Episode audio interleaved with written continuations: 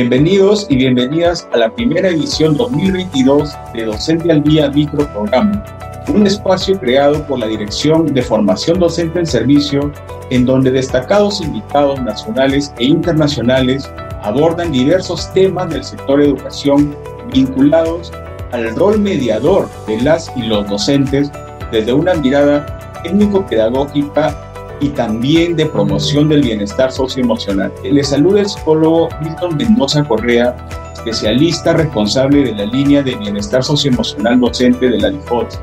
En esta edición vamos a abordar el bienestar socioemocional para el retorno a la presencialidad como parte del programa del Buen Retorno 2022. Hola Tobías, ¿cómo estás? Bien, bien amiga Merlina, aquí pensando y dándole vueltas sobre mis estudiantes y, este reencuentro con ellos. Todo un tema. Sí, yo igual. Creo que es importante poder tener información sobre cómo se sienten y las experiencias por las que han pasado. Sí, totalmente de acuerdo. Por ejemplo, eh, yo sé que algunos de mis estudiantes este año se contagiaron todas sus familias, incluyendo desde los más pequeñitos hasta los adultos, los abuelos. Igual ha ocurrido con algunos de los míos. Felizmente ya se han vacunado y lo siguen haciendo. Lo que me causa tristeza es que en este periodo de casi dos años, algunos de ellos han perdido familiares. Incluso tengo niños y niñas huérfanas. Es realmente una pena esa situación. Por eso será muy importante eh, digamos, el soporte emocional que nosotros como docentes brindamos. Pero hay algo que me reconforta, ¿no? Pensar que, en que cuán grande también son las fortalezas que tienen nuestros estudiantes y cómo, cómo sobresalen a cada situación. Sé que este retorno estará enfocado en la promoción del bienestar socioemocional de todos, especialmente desde los mismos estudiantes y también de las familias. Pero para eso necesito recoger información. Justo por eso te llamaba. Pensemos juntos porque tú sabes amiga que dos cabezas siempre piensan mejor.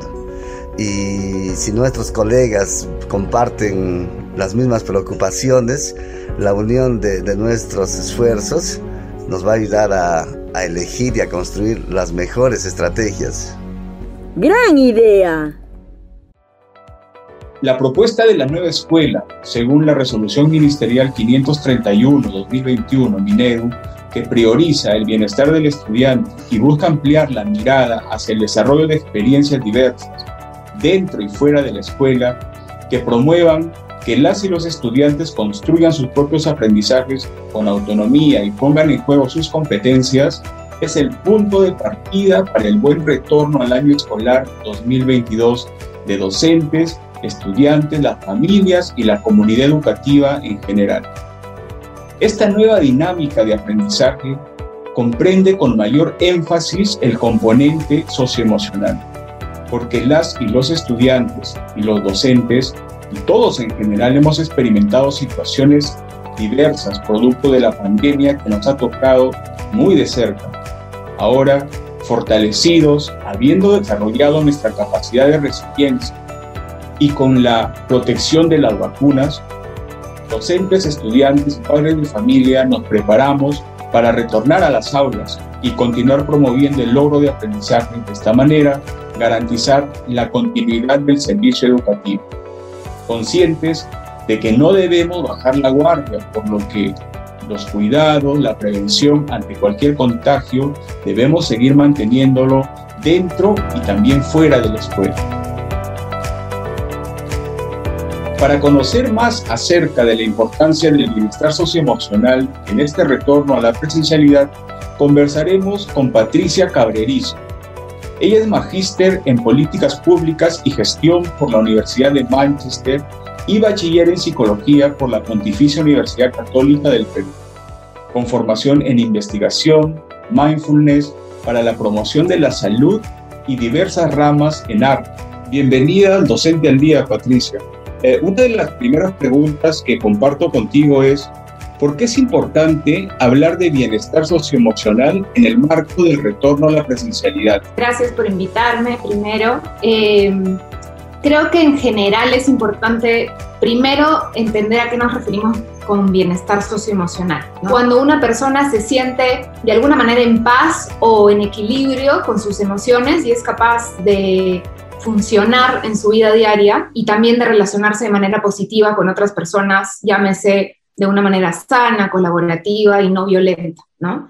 Eh, ¿Por qué es importante hablar de esto? Porque en realidad a veces lo confundimos con alegría. Y cuando tenemos bienestar socioemocional, no necesariamente siempre estamos alegres. Podemos sentir muchas emociones y, por ejemplo, sentir alto bienestar cuando sentimos mucha tristeza eh, o frustración por alguna situación que se esté dando. En la escuela, en realidad, en la educación es importante hablar de este bienestar socioemocional siempre, pero ahorita estamos en una etapa que es el doble de eh, retadora, ¿no? Estamos readaptándonos a las clases presenciales. Creo que todos hemos sentido nervios esta semana de la vuelta de muchos niños, niñas y adolescentes a las escuelas. Y en realidad, eh, este, esta readaptación nos, nos, nos, exige, digamos, eh, estar, digamos, muy atentos a nuestras emociones y desarrollar esas capacidades que nos ayuden a asumir los nuevos retos que vienen de acá en adelante, ¿no? Tanto por los cuidados de COVID como todos los retos que significa volver a la, a la educación. ¿no? Estamos readaptándonos, eh, sobre eso en realidad el aprendizaje socioemocional todavía tiene sus retos, entonces por eso es importante ponerlo en un lugar central. ¿No? Es claro lo que tú dices, ¿no? Me parece interesante cuando tú dices o no hay una asociación directa con que yo pueda sentir una emoción como el miedo, con la tristeza, con la ausencia de bienestar. Me parece valioso eso, ¿no? Porque significa validar nuestras emociones, ¿no? Y que tanto la tristeza, el miedo que vamos a sentir seguramente en este contexto del que estamos hablando, eh, no tienen por qué impedir que, no, que podamos estar en un estado de bienestar. Y pensando en que los docentes son unos actores clave importantes en, en el proceso de aprendizaje, te planteo la segunda pregunta. En el marco del retorno a la presencialidad, ¿Qué estrategias de autocuidado y autorregulación podrían poner en práctica los y las docentes para su bienestar socioemocional? Creo que como dices, eh, lo, algo crucial en bienestar socioemocional es la gestión de emociones. Identificar qué emociones siento, poder desarrollar capacidades para regularlas, para gestionarlas, para expresarlas. Eh, creo que lo primero, y para mí crucial, y eso es una responsabilidad no solo de los docentes, sino en general del sistema educativo, es crear espacios para identificar justamente eso, qué siento, qué necesito en este momento, cómo lo puedo expresar, ¿no? Es, lo primero es darle tiempo, darle tiempo en mi día, digamos, para poder dedicarle estas pausas o pequeñas pausas o pequeñas actividades que me ayuden a identificar lo que siento. Eh, lo segundo tiene que ver con espacios de formación y eso es otra cosa que también puede depender de los mismos docentes de buscar sus espacios de formación, como también en realidad el mismo sistema que brinde espacios este, para, que, para que docentes puedan acceder a ellos, ¿no? Formaciones, talleres, para desarrollar capacidades que aporten a mi bienestar socioemocional. Este, buscar, por ejemplo, espacios para aprender a meditar, espacios para aprender, para regular emociones, eh, y lo que sea que vea que me haga bien o qué capacidades me pueden ayudar para eso. Lo otro que ayuda un montón es espacios de escucha y colaboración. Es decir,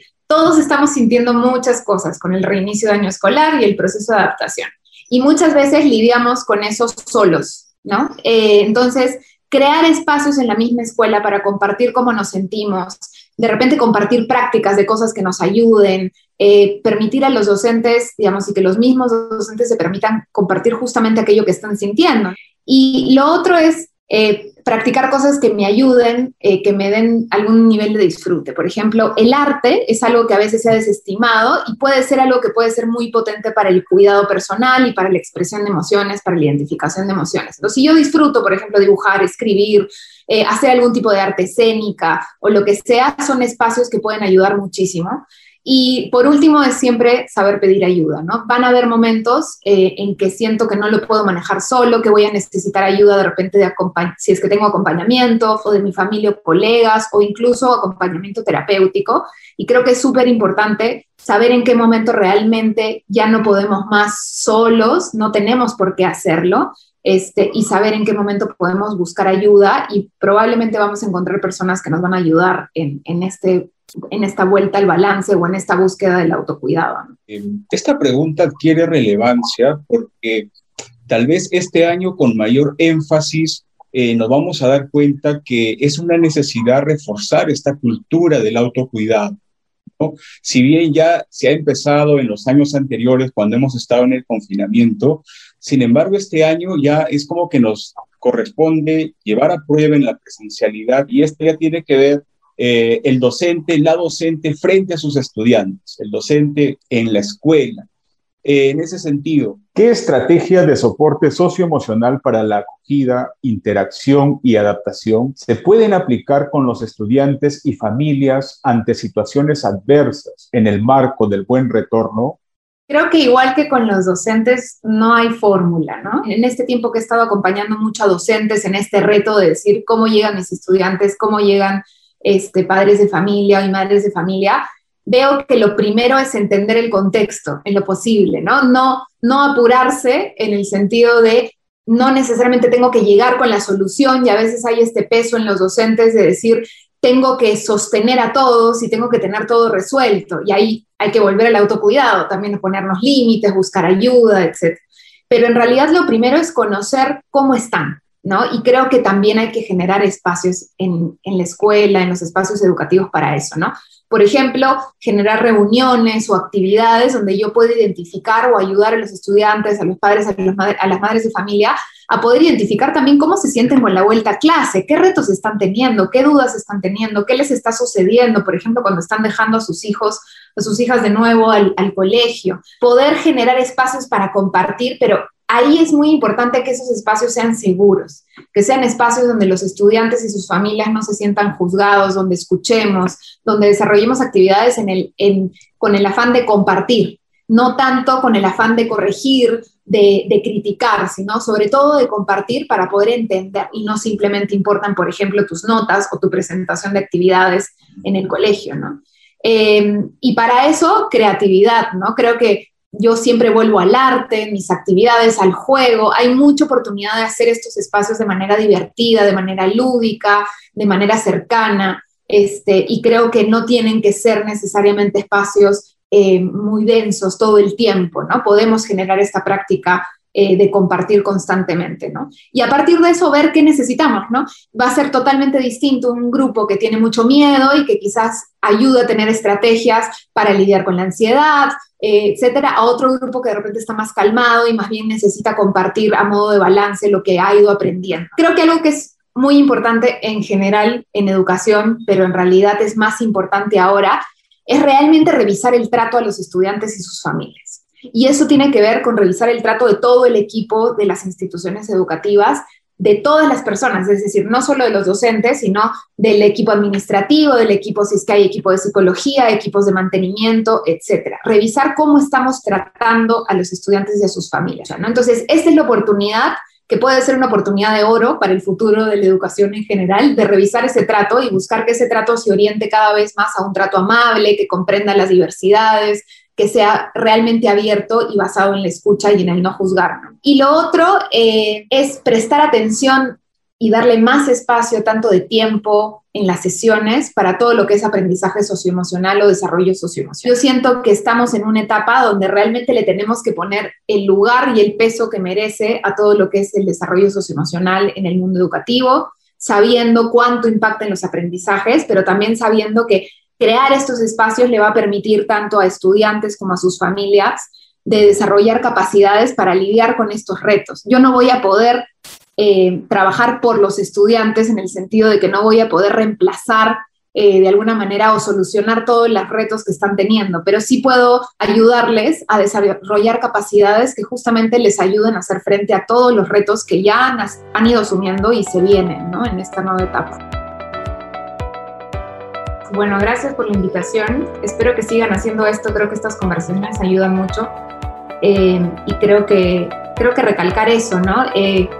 no hay una sola fórmula y creo que hay una oportunidad enorme para, crear, ¿no? Para crear un nuevo tipo de educación, para escucharnos, eh, para, poder trabajar juntos en eso y ver qué nos funciona y también generar buenas prácticas de este cuidado de bienestar en, las escuelas. O sea que espero que siga y mucha suerte, mucha fuerza con el inicio de clases y todos los retos que, que significa.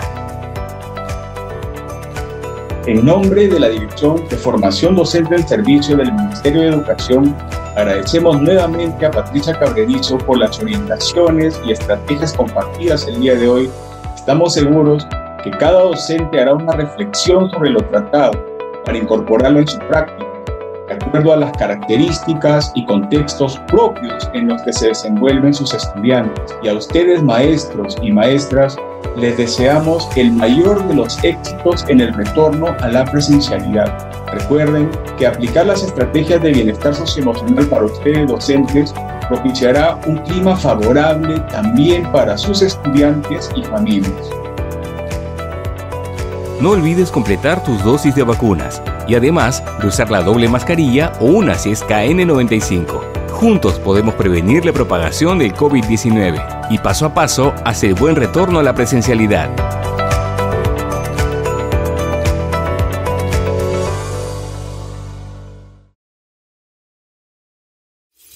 Siempre con el pueblo. Gobierno del Perú.